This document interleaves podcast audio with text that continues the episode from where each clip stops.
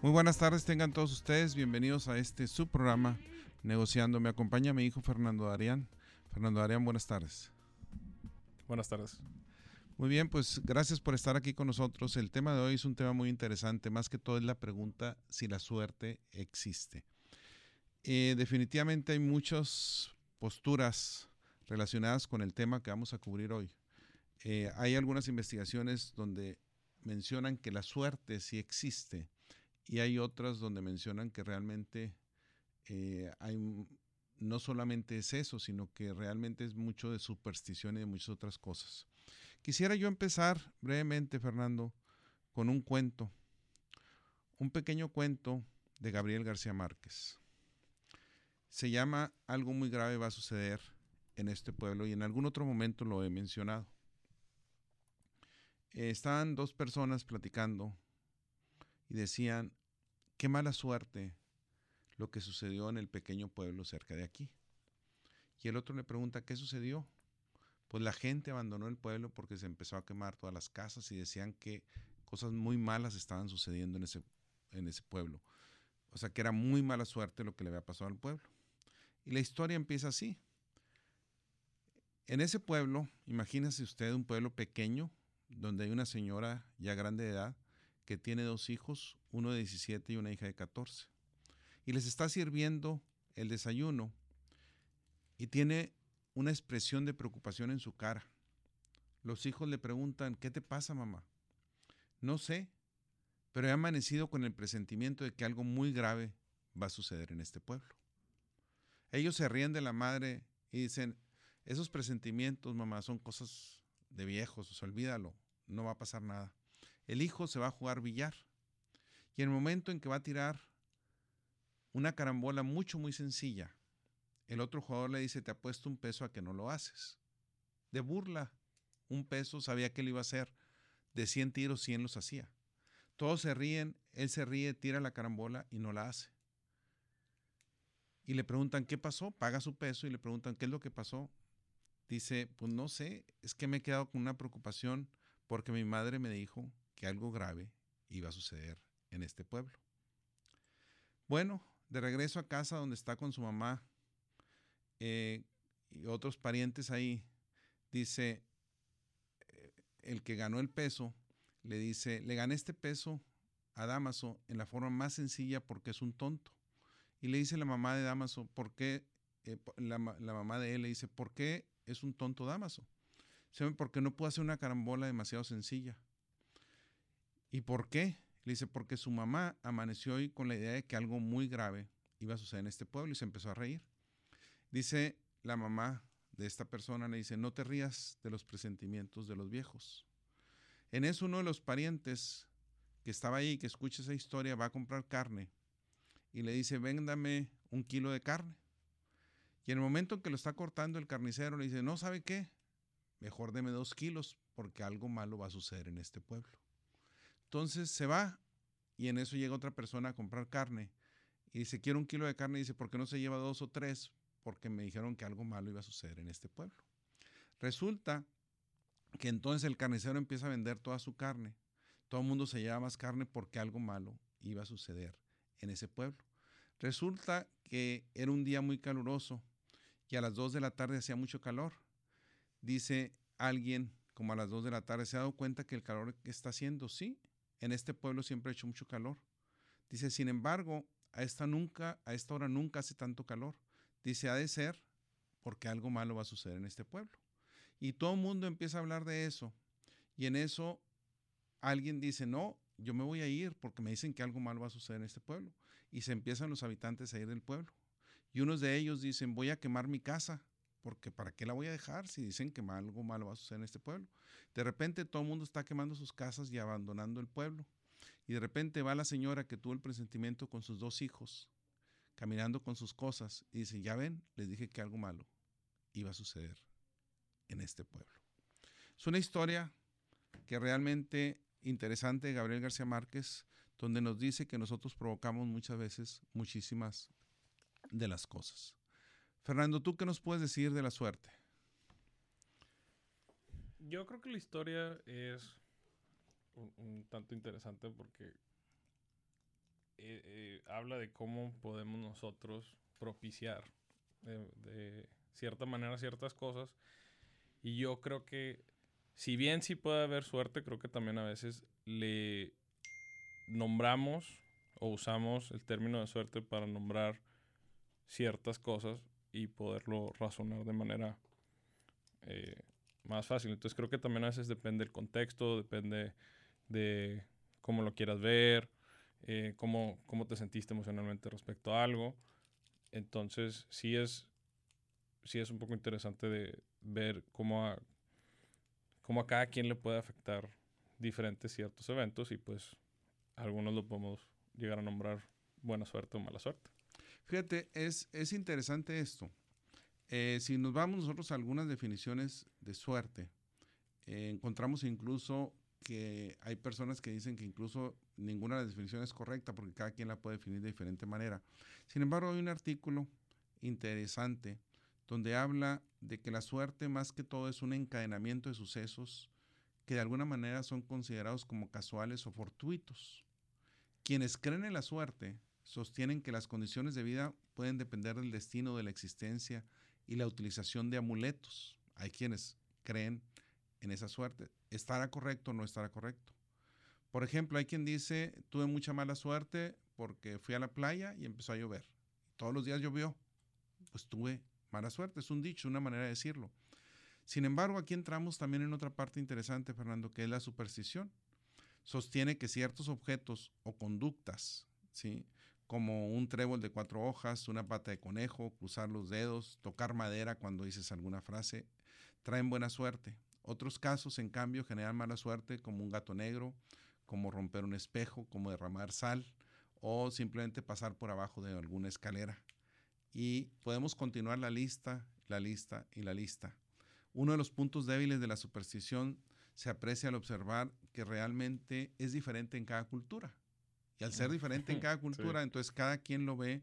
Por ejemplo, los japoneses no dan ningún significado negativo abrir un paraguas dentro de una casa, ¿verdad? Y cuando lo hace alguien del mundo occidental, eh, suelen sorprenderse ante la reacción que puede tener. Y para los japoneses no significa nada. Y así hay cosas que en un lado significan y en otro lado no significa nada. Sí, pues está, es interesante esa parte. Ahora, no sé también, ahorita que mencionas eso, se me hace muy interesante lo que hacías referencia, por ejemplo, los amuletos o si todos lo piensan. Entonces, no sé qué tanto tenga que ver algo también, por ejemplo, eh, no sé, algo así como de energías, del cosmos, del universo, que si todos lo pensamos o todos estamos eh, eh, como con ese pensamiento que de cierta manera lo puedas como no generar y, no que vaya a pasar por sí mismo, pero creo que puede ser una manera de que, de que se llegue a provocar eh, inconscientemente o de cierta manera por, porque esa es la creencia. Entonces te, lo crees tanto, te lo crees tanto que como lo llamas a que, a que suceda de cierta manera, creo que eh, puede ir la gente a tener ciertas anécdotas que, no sé, que dices, me pasó, pero pues yo estuve, no sé, rezando o estuve pidiendo o estuve trabajando para eso y se me dio.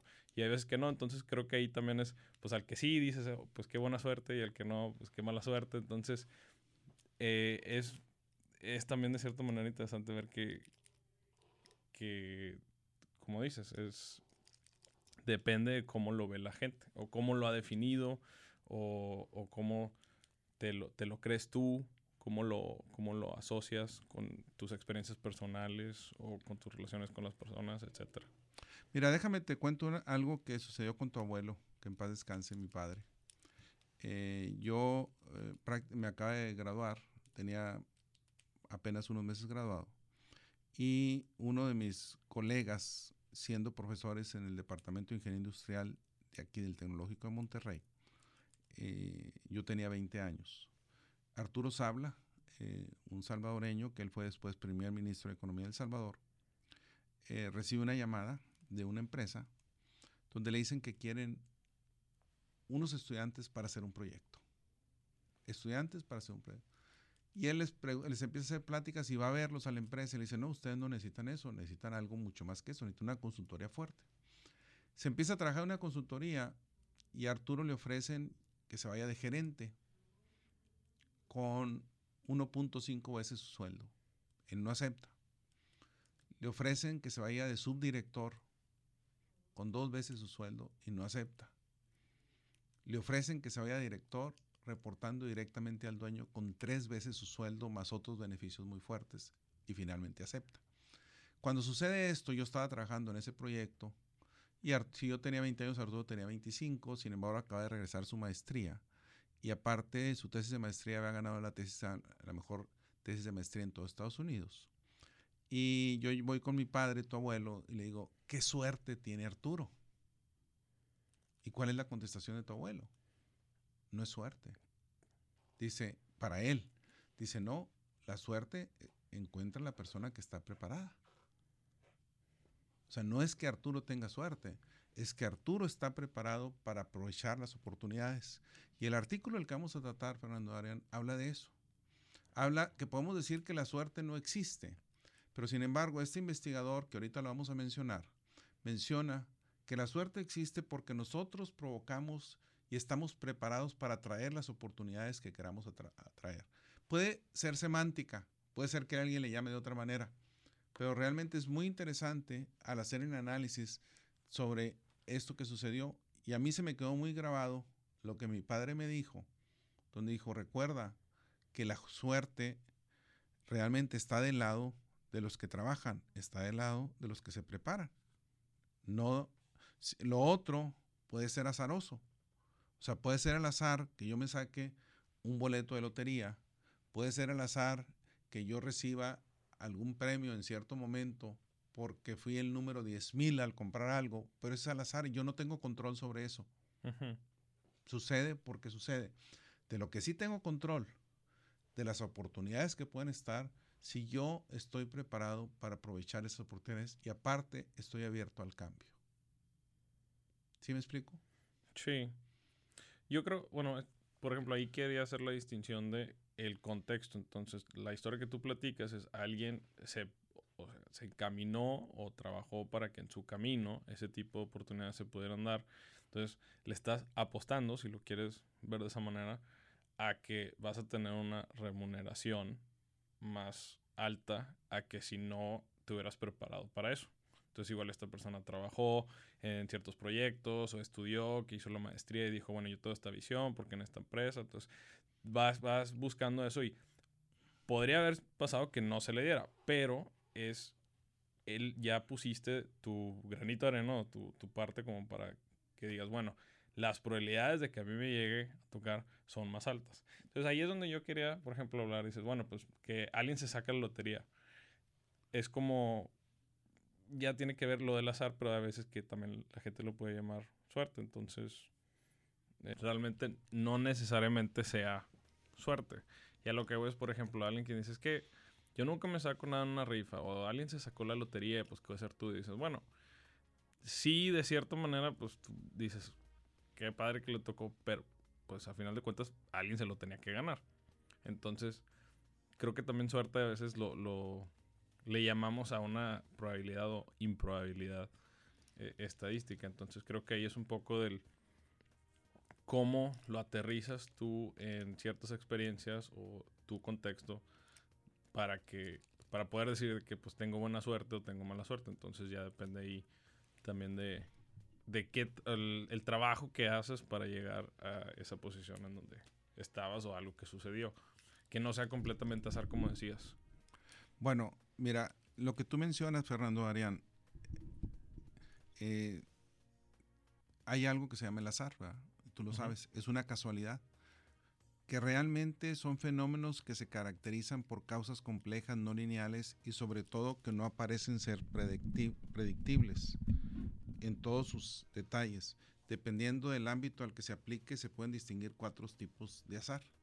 Uno es el azar en matemáticas, o sea, en matemáticas pueden existir series numéricas con las propiedades de no poder ser obtenidas mediante un algoritmo. Eh, por otro lado, hay azar en la física. El azar puede darse en sistemas físicos indeterministas y deterministas. También hay azar en biología. Las mutuaciones genéticas son generadas por azar. Las mutuaciones se conservan en el acervo genético, pudiendo aumentar así las oportunidades que suceden en ciertas patologías, eh, el efecto negativo de la mutación en otras oportunidades de mutuación. Y hay otra que es el azar como encuentro accidental. Esta situación es considerada azar porque los procesos que coinciden son independientes y no hay relaciones causales. Entonces, el sacarse, por ejemplo, la lotería, pues es, es, al azar. Alguien se lo va a sacar, como tú dices, y dices, bueno, tuvo buena suerte. Pues sí, fue cuestión de azar, de acuerdo a esta definición. Y es una de las partes que necesitamos, que necesitamos entender. Ahora, por otro lado, Fernando Arián, si nos vamos al artículo de Weisman donde dice que realmente la suerte sí existe según la ciencia. Y aquí es donde entramos, que no hablamos de cruzar los dedos, ni de tocar madera, ni hablamos de las hojas de tréboles, ni nada de eso, sino hablamos una cuestión de actitud. ¿Qué estoy dispuesto a hacer para que la suerte me sonría? Amuletos, piedras de energía, trébol de cuatro hojas, ¿atraen la suerte? Es una de las preguntas que se hacen. Hay quien dice, no, pues sí, pero en realidad no hay nada que lo demuestre que sí, en general, ¿verdad? Sin embargo, la ciencia parece haber descubierto cómo atraer la suerte. Y ahí es donde entramos en Richard Wiseman, un profesor de la Universidad de Hertfordshire en Reino Unido, realiza una investigación y parte simplemente de una pregunta. Dice, ¿cómo es posible que haya personas que estén en el lugar adecuado, en el mejor momento, para que les pasen, les sucedan las cosas positivas? Y otras, sin embargo, les sucede lo contrario. Generalmente tienen el famoso don de la inoportunidad, sea que nunca le suceden cosas positivas. Entonces él empieza a hacer una investigación y dice, para una cuestión que es buena parte de la fortuna o de la ausencia de esta tiene que ver con la actitud que tenemos. La mayoría de la gente que no tiene buena actitud, que es inoportuna, simplemente en sus estudios se encuentra que no está abierta a lo que le rodea. O sea, está cerrada. Y al estar cerrado, pues lógicamente voy a bloquear las cosas positivas que me pueden llegar, las oportunidades que me pueden llegar. Jacinto Benavente dice, todos creen que tener talento es cuestión de suerte. Nadie piensa que la suerte puede ser cuestión de talento. Pues sí. Sí, alguien, alguien que nazca con una genética que te da para jugar básquetbol o ser un atleta profesional, pues sí, o sea, ahí no es, alguien podrá trabajarlo cuantas horas quiera en su vida, pero si no tienes la estatura para jugar, por ejemplo, básquetbol, pues puede que no la hagas. O sea, las probabilidades las tienes en contra. Entonces, o sea, sí tienes que tener algo de suerte para estar en el, en el lugar o que te haya tocado la fortuna de tener ciertos atributos o o ciertas oportunidades, pero también creo que muchas cosas, cuando no es un contexto, por ejemplo, de genética, pero que sea de vida, experiencias, de trabajo, creo que también la gente puede crear o buscar crear sus propias oportunidades que a la vez van forjando la suerte, si lo quieres ver de esa manera, de, de esa persona. Ahora no sé, ahorita me dejaste pensando con lo que comentabas.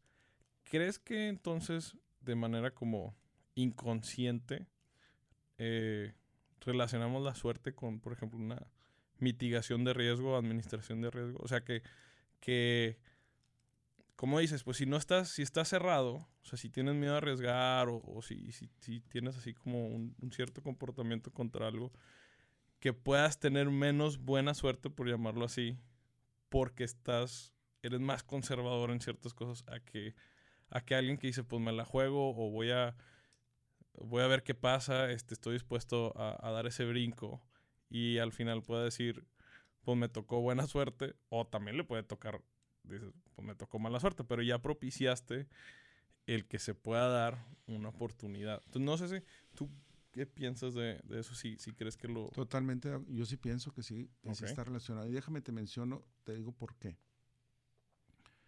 Definitivamente hay muchos refranes y siempre para un refrán puede encontrar el contrario. Al que madruga, Dios lo ayuda, pero el que no, no por mucho madrugar amanece más temprano. entonces siempre puedes encontrar eso. Sin embargo, eh, cuando hablamos de riesgos, el que no arriesga no gana. Eh, realmente es el estar abiertos. Y yo lo he mencionado aquí muchas veces, Fernando, en el programa, de que hablamos de riesgos calculados. O sea, necesito arriesgar. En la vida, yo necesito arriesgar en algunas ocasiones. Los grandes marineros se forjan en las tempestades, se forjan en las cuestiones difíciles. Cuando yo quiero que todo esté en calma, la probabilidad de que me vaya bien es muy baja. ¿verdad? Y aquí hablamos, yo hablo de probabilidades. O sea, yo mismo, entonces la suerte, tú lo mencionas de alguna manera, está relacionada con probabilidad y es una realidad. Puedes estar menos preparado para ciertas situaciones a que si hubieras estado expuesto, como dices, lo de los marineros. Sí, por ejemplo, aquí el, este investigador dice que Weisman dice existen cuatro claves para traer la suerte. Y aquí dice, yo hago una diferencia. Él hace una diferencia entre suerte y azar. El azar sería que te tocara la lotería, como tú mencionabas hace un momento. Nuestro único margen de maniobra es comprar el boleto de lotería. Sí, sí, pues, si no compras un boleto y pues dices, no te lo suerte, dice, pues. ya menos me la sacaba yo, se la sacó el vecino, ¿verdad? A veces cuando dice, ya, me, ya, me, sacando la, O cuando dices, cuando dices, fue un número abajo, un número arriba, pero pues no es... La suerte es un concepto para Weisman mucho más amplio que eso depende de nosotros a mucho mayor medida que el azar. El azar no controlo, la suerte sí, de acuerdo a esto. Y ahí entramos en semánticas y en cuestiones. Dice, si nos encerramos en mi casa, ¿cuántas cosas van a pasar que nos van a suceder buenas?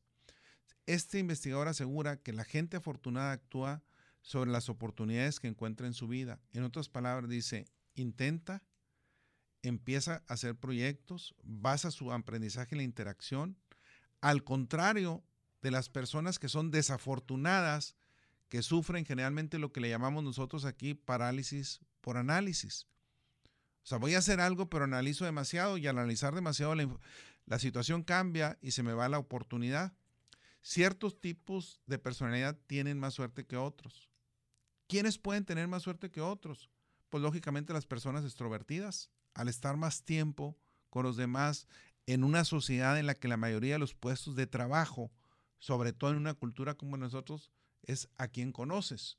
Y es una realidad, nos guste o no nos guste. Podemos hablar de la meritocracia, pero hay una relación que es a quien conoces que tiene un impacto. Sí, juega, al final del día juega un factor. Sí, entonces eh, hay personalidades que están, tienen más suerte que otras que tienen más oportunidades que otras y a la larga pues van a tener más éxito que otras, hablando de éxito medido en el término de los proyectos que puede llegar a ser, porque hay muchas maneras de definir el éxito a final de cuentas. Sin embargo, una persona nerviosa, ansiosa, pues va a tener menos probabilidades de lo que tener buenas oportunidades porque no se va a dar cuenta de lo que sucede a su alrededor. Por lo tanto, casi nadie se va a dar cuenta de lo que está haciendo esa persona. Gracias por continuar aquí negociando el tema de hoy. Si realmente la suerte existe, la ciencia dice que sí. Me acompaña Fernando Arián, mi hijo, su servidor Fernando Mata. Fernando, antes de continuar con el tema, quisiera contar un cuento y viene de unos cuentos que se llama Cuentopía. Y me gustaría, se llama La muy mala suerte el cuento.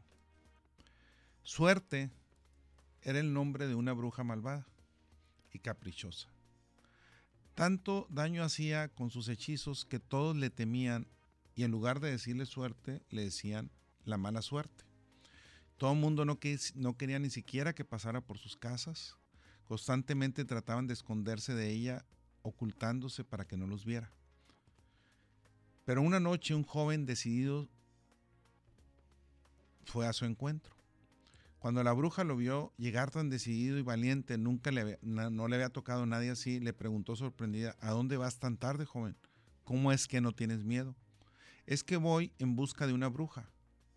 La llaman la buena suerte, respondió el muchacho. Te equivocas, dijo la bruja, yo soy esa bruja. Aunque me llamo suerte, me llaman la mala suerte. Esa que tú dices, la buena suerte, esa no existe. Ah, claro que existe, simplemente no eres tú será otra bruja con un nombre muy parecido al tuyo.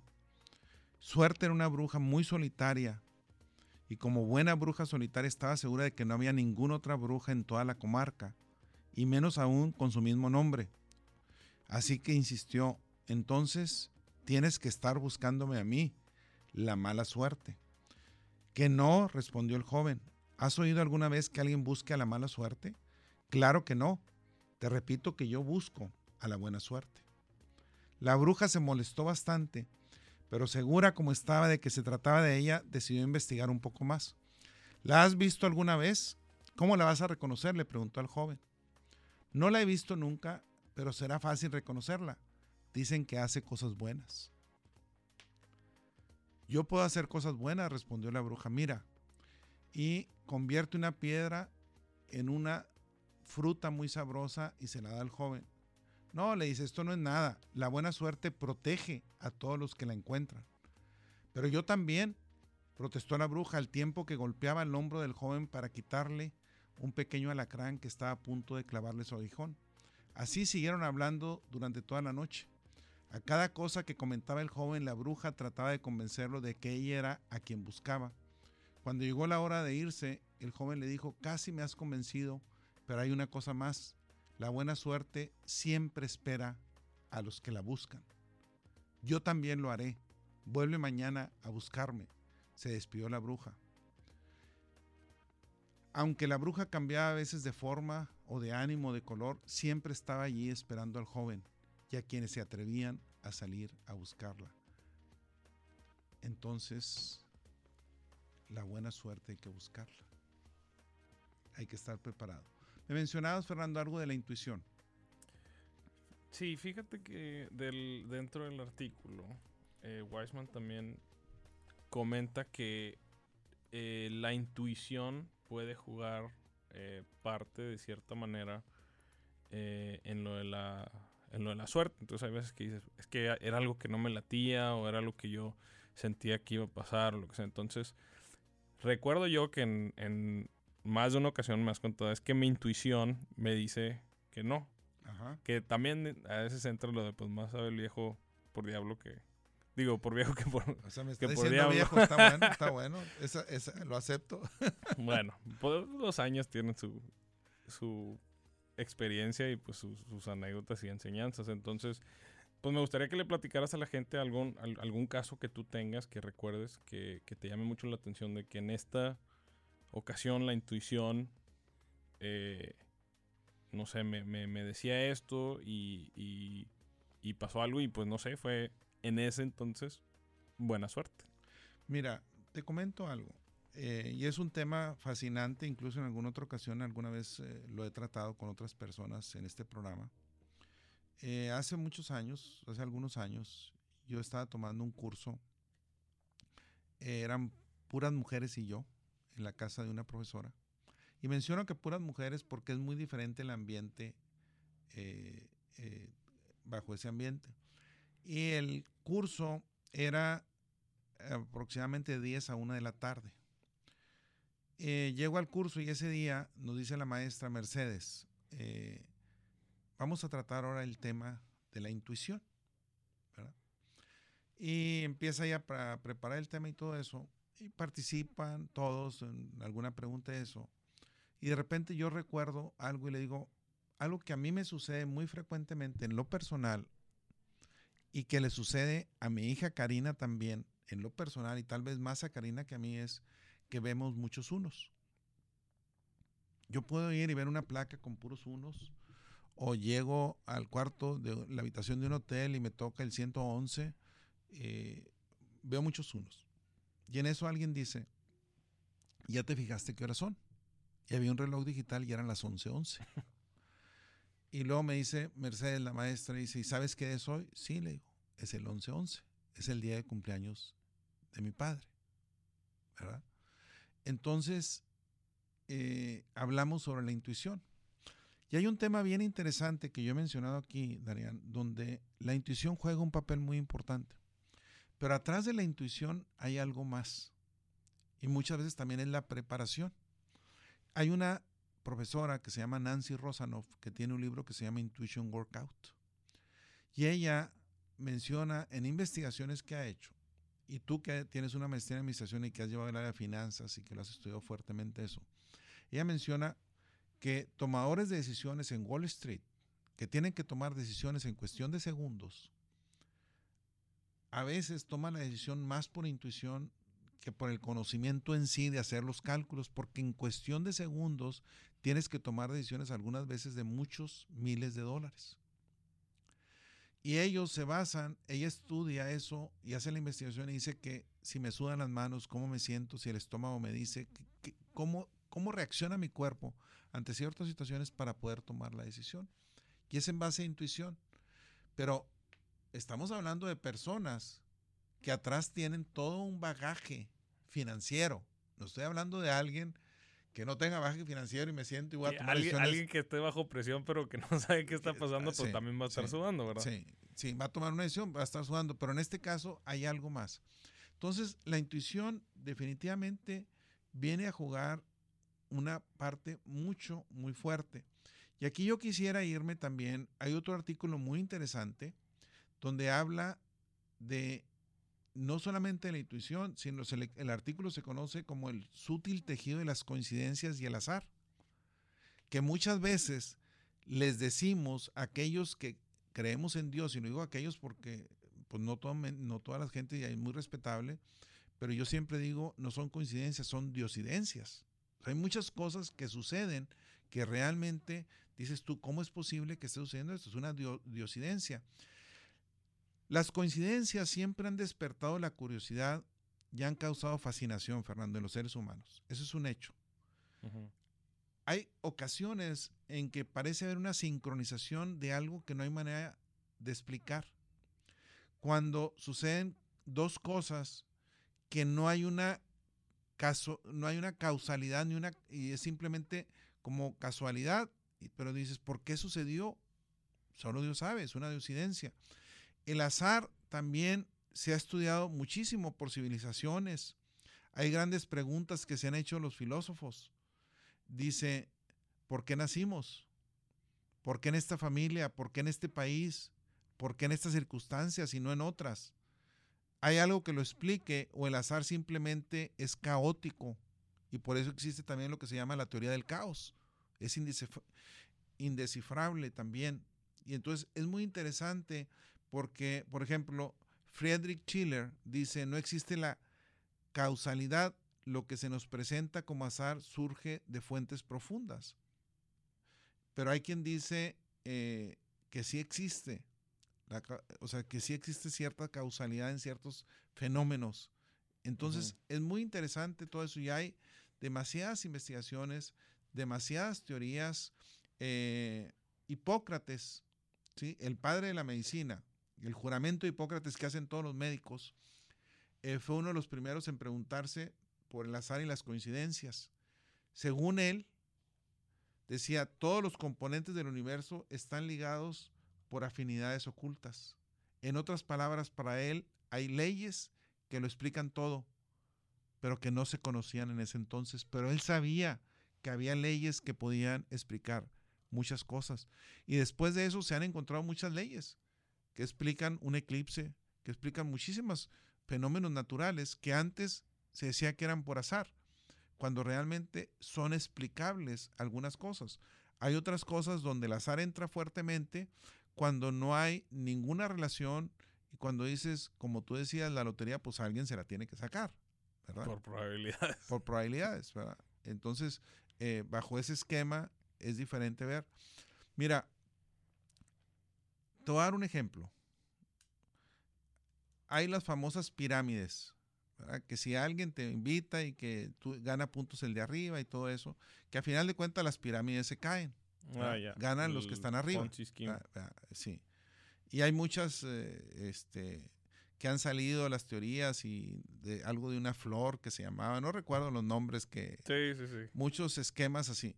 Bueno, cuando alguien, yo recuerdo años que me invitaban a su casa y me presentaban una de esas, le decía, yo traigo un boleto de aquí, me enseñaban un video de todas las casas lujosas, los autos, el dinero, la vida que tenían algunas personas que estaban en eso, ¿verdad? Entonces yo le decía, no, pues cómprame un boleto que yo traigo aquí para que te saques una casa o 10 millones de pesos. Dice, no, no, pero eso, pues la probabilidad de que me lo saque. No, le dije. Yo te puedo pasar un video de todos los que se han sacado de las casas de este sorteo. Y te voy a decir que si es posible, mira, están todos los que se las han sacado. Es el mismo video que tú me estás pasando. Me estás pasando a los que están arriba, a los que han ganado, a los que empezaron, etcétera, etcétera. Pero así es, ¿verdad? O sea, es un esquema donde realmente eh, el azar juega un papel muy importante dentro de ese dentro de sí, ya está, ya está basado en, que pues, por probabilidades, o sea, hay un, hay un punto de saturación. O sea, porque no hay suficiente gente para poder eh, llenar ese requisito de tantas ventas o lo que sea. Y me recuerdo en una ocasión que también un amigo o un conocido de la carrera me invitó a, oye, que un proyecto de inversión y que no sé qué. Y me dijiste, ¿y no será una de esas pirámides? Le dije, no, ¿cómo crees? Es, este, no va a ser eso. Y llego y, me siento con un tipo y en, en una casa así, pues, pues, ni siquiera, o sea, no era ni siquiera un, un local o algo, era una casa y una estancia y me sienta y me, y me enseña, no, es que aquí hay que, este, ¿cómo se llaman los diferentes niveles? Que es nivel platino y que rubinos. Entonces tú empezarías aquí y mira, entonces para entrar, pues e, esto es de producto, eran unos productos, no sé qué, si eran de vitaminas o de qué cosa. Y me dice, entonces para entrar tienes que pagar, eh, no me acuerdo si eran 250 dólares. Y yo le dije, a ver, ¿cómo? o sea, ¿por qué tengo que pagar yo para trabajar? O sea, no, no sería al revés. Y me dice, no, no, no, o sea, es que aquí tienes que hacer eso. Le dije, bueno, ¿por qué no hacemos esto? Yo te doy de mi comisión de todos estos números tan bonitos que me estás enseñando. Le dije, mira, yo vamos micha y micha, pero no me, págame los, los 250 dólares tú.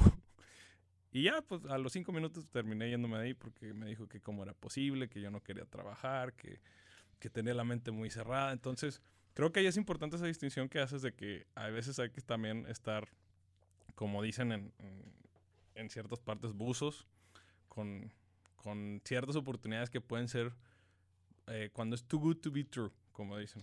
No, y puede ser que a alguien le vaya bien en ciertos esquemas que son muy válidos y que es muy, muy respetable.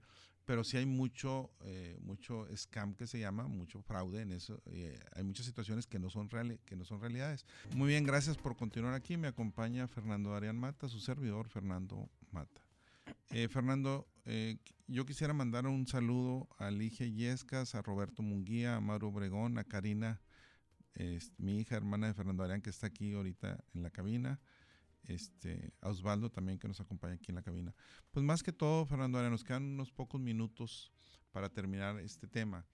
Y tú mencionabas algo ahorita de los amuletos. Sí. Bueno, antes de eso quiero mandarle un saludo a mi ex profesor Eduardo García Duna, que estuvo... Eh, que, te está esperando ahorita. Sí, no, no, no me dio la, el tiempo para saludarlo, pero eh, lo estimo mucho y muy buen profesor. Si alguien está llevando o quiere llevar investigación de operaciones aquí en el campus. Muy recomendado. Eh, te mencionaba ahorita una, como de manera retórica y también de lo, de lo que he visto en ciertas ocasiones, eh, como cuando, cuando abriste un poco con, eh, con, este artículo y que mencionaban que a veces usan los amuletos y pues que, que es una forma así de, pues de, de ver que, que, la buena suerte, que si te trae buenas energías y todo. Y eh, me, deja pensando que hay veces, también de lo que he visto, que usamos ese tipo de objetos o ese tipo de, amuletos para intentar racionalizar un poco más lo que es la buena suerte. Y creo que de cierta manera es como un placebo personal, o sea, si es algo que a ti te sirve para sentirte con mejor confianza y todo, que es válido. Digo, siempre y cuando sea algo eh, relativamente razonable, ¿verdad? O sea, si es algo que va a perjudicar a alguien, pues no, yo creo que yo estoy en contra de eso, pero si es algo así, oye, que un trébol, que una herradura o algo, y dices, es que con eso me siento bien, o entras en el tema que mencionabas anteriormente, algo de la superstición, eh, que he visto, para los que no sé si han visto, a mí me gusta mucho el tenis, entonces hay una película que se llama Wimbledon, eh, y a lo largo de la película, pues le, va muy bien un jugador que nadie esperaba que le fuera bien, y está sentado con su mejor amigo de toda la vida y les va a tocar jugar. ¿eh? Entonces le digo, oye, ¿qué, ¿qué has estado haciendo? Porque dice, es que hago todo igual y ahorita no quiero cambiar nada porque no vaya a ser que algo se me pegue y dice, pero eso le ayuda a la persona a racionalizar un poco ese, ese, golpe de suerte que ha tenido, le está dando confianza, entonces dice, bueno, lo que yo puedo controlar de mantener las cosas ordenadas y eh, cómo me preparo físicamente, traer todo mi equipo eh, en orden, que no se me pierda nada, hace que estés menos distraído también en otras cosas o que te, o que te puedas enfocar en algo que no debes. Entonces, si, si tienes tu mente y tu energía canalizada eh, de manera más como eh, puntual hacia ese objetivo que tienes, creo que te puede ayudar para alcanzar tu objetivo y luego, pues de cierta manera, tener esa buena suerte de que lo, lo pudiste lograr todo. Entonces creo que también es un, un placebo que a veces nos hacemos de inconscientemente para sentirte tú con una confianza mejor al, cuando estás haciendo las cosas. Entonces sientes que está todo en orden, te sientes, te sientes bien y pues eso te puede ayudar. Entonces yo creo que si alguien por ahí también tiene, tiene ese tipo de cosas, no significa que no exista o que no sea. Si es algo que a ti te ayuda, pues yo creo que, que puede ser bueno. Bueno, mira, hay un artículo que contesta tu pregunta o tu duda o más que todo o confirma lo que tú dices. Y el artículo se titula ¿Existe una forma tangible para decodificar la suerte? Dice que si tú te encuentras de nuevo en la calle puede parecer un golpe de suerte. Pero sería más factible decir, bueno, agradecete a ti mismo, volteaste hacia abajo, te lo encontraste, etc. Investigadores de muchas disciplinas siempre han tratado de descifrar si existe algo, algún factor de, de tal manera que se pueda medir cómo funciona la suerte. Ser una persona con suerte se ha detectado que tiene que ver mucho más con psicología que con la probabilidad, y aquí entra contra los científicos o a los matemáticos de una manera fuerte, ¿verdad? Conoce algunos de los estudios, dice, y aquí vienen varios estudios interesados. Hablan de juegos al azar. Dice, si tú has sacado águila cuatro veces seguidas en un volado, pues dices tú, mucha gente piensa, pues 10 veces en rojo en la ruleta. No, pues ahora le ha puesto al negro y no tiene que ver nada uno con el otro. Sí, son eventos independientes. Si no están truqueados. Sí, claro, claro. Si no están truqueados. Estamos hablando de cosas bien. Pero sin embargo, nuestra mente nos dice, no, es que ahora tiene que salir. Sí, claro. Aunque son eventos independientes. Pero hay un estudio muy interesante sobre superstición. En el año 2010 se le dijo a un grupo de golfistas que estaban utilizando la pelota de la suerte. Esta pelota que tú estás utilizando es la pelota de la suerte. Este grupo tuvo un desempeño mucho mejor que aquellos a quienes se les dio una pelota normal. Los sujetos del estudio también mostraron un mejor rendimiento cuando se les permitió llevar sus amuletos de la suerte a resolver algún tipo de anagramas, algún tipo de problemas de inteligencia. La hipótesis de los investigadores apunta que cuando una persona porta su amuleto, es más persistente al resolver el problema porque siente que es más efectivo, como si le diera un poder superior, que es lo que tú estás diciendo. O sea, siento que yo debo poder porque traigo el amuleto. Entonces yo mismo me provoco esto. Hay ejercicios, Fernando Adrián, que yo he hecho en capacitación de ejecutivos, donde yo agarro al azar, vamos a suponer que tengo 30 personas, saco 15 del grupo al azar y les hago una pregunta a los 15 que se quedan. Saco esos 15 y paso a los otros 15 y dejo a, dos personas observando nada más. De los 30, haz de cuenta que saco 14, van a ser 14 y 14 y los otros dos son observadores. Y ya paso a los grupos, resolvemos lo que tienen que hacer y les pregunto a los observadores, ¿cuál es la diferencia entre lo que hice con el primer grupo y el otro? Siempre me dicen nada. Bueno, antes de que ellos, ellos ven lo que yo pregunté, le digo, ustedes contesten, o sea, califíquenlo. Yo voy a decir qué grupo gana. Y siempre latino. Siempre. Yo hago que gane el grupo que yo quiera que gane. Yo provoco que gane el grupo. Puedes influenciar el resultado de cierta manera. Y hago casi lo mismo, pero cambio una palabra. Y esa palabra que yo cambio hace que la gente reaccione diferente. Entonces, a lo que voy es que a mí me gustó mucho el artículo porque alguien puede decir, no, la suerte no existe, pero cuando empieza a ver investigaciones donde dice que es cuestión de actitud, que es cuestión de apertura, que es cuestión de lo que yo haga, que esté abierto y que realmente las oportunidades, por ende, me van a llegar mejor. Y yo creo que también lo que te dices a ti mismo, o sea, lo que tú mismo generas de pensamiento. La confianza que tú tengas en ti mismo, de acuerdo. Y como se dice, y como mi padre toda la vida lo dijo, el que es gallo en cualquier, el que es buen gallo en cualquier gallinero canta. En otras palabras, si tú tienes una confianza, es independiente. Y aquí entramos en muchas veces porque dices, ¿por qué esta persona? Ahora sí, hay personas mucho más inteligentes financieramente hablando, si medimos el, el éxito en dinero, ¿verdad? Porque siempre, y hay otras con mucho más inteligencia emocional en relaciones humanas, hay otras con mucho más inteligencia matemática, ¿verdad? Y por eso las famosas inteligencias de Garner. O sea, hay quien tiene más facilidad para unas cosas, que es la del lenguaje, la, la física, la de interpersonal, intrapersonal, la del musical, etc. O sea, sí, hay diferentes inteligencias. Y ahorita incluso hay la de la naturaleza, la de sustentabilidad y todo eso. Sí, hay quien tiene diferentes inteligencias. El chiste muchas veces es el balancear todo eso también es muy importante en la vida de cada uno de nosotros. Fernando, nos queda dos minutos para terminar. En un minutito, ¿qué le puedes decir a nuestra audiencia?